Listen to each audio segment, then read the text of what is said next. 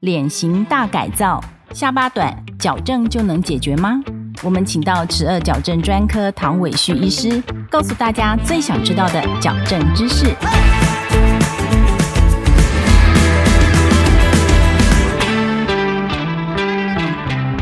请问唐医师，下巴短的原因有哪些呢？下巴短，它是一个比较笼统的名词，它是一个相对性的，所以一个病人他的脸到底是不是下巴短，我们应该要先做一个骨骼结构的分析，啊，了解一下他到底是牙齿本身的问题，还是有骨骼方面的问题，然后他的骨骼长短的问题呢，还是下巴的形状的问题？根据不同的成因，下巴短又有哪些矫正的方式呢？根据我们的正确的诊断，分为一般只是牙齿方面的问题，那另外一个它就是所谓的骨性的问题。那如果骨骼结构有问题的话，这个跟生长发育就有很大的关系了。下巴短，我们一般在临床分类，我们叫做第二类型的不良咬合。在会生长的病人，他如果生长量够的话，我们应该要做骨骼的矫正。可能大家有见过，有些病人他需要戴头套矫正他的上颚骨。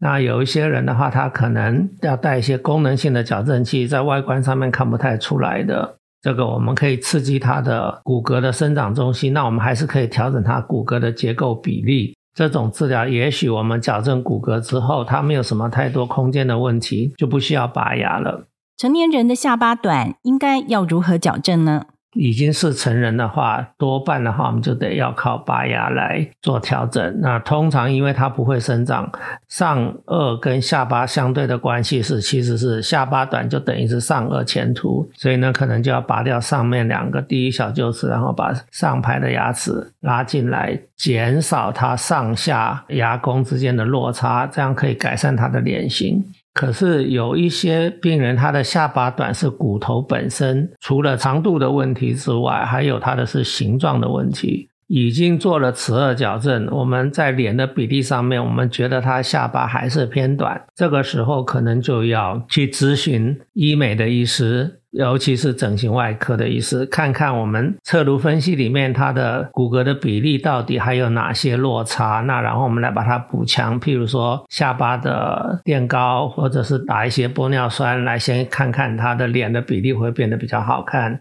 这个也是一个呃我们在临床上面常见的 case。本节目由上城齿颚矫正中心热情播出中。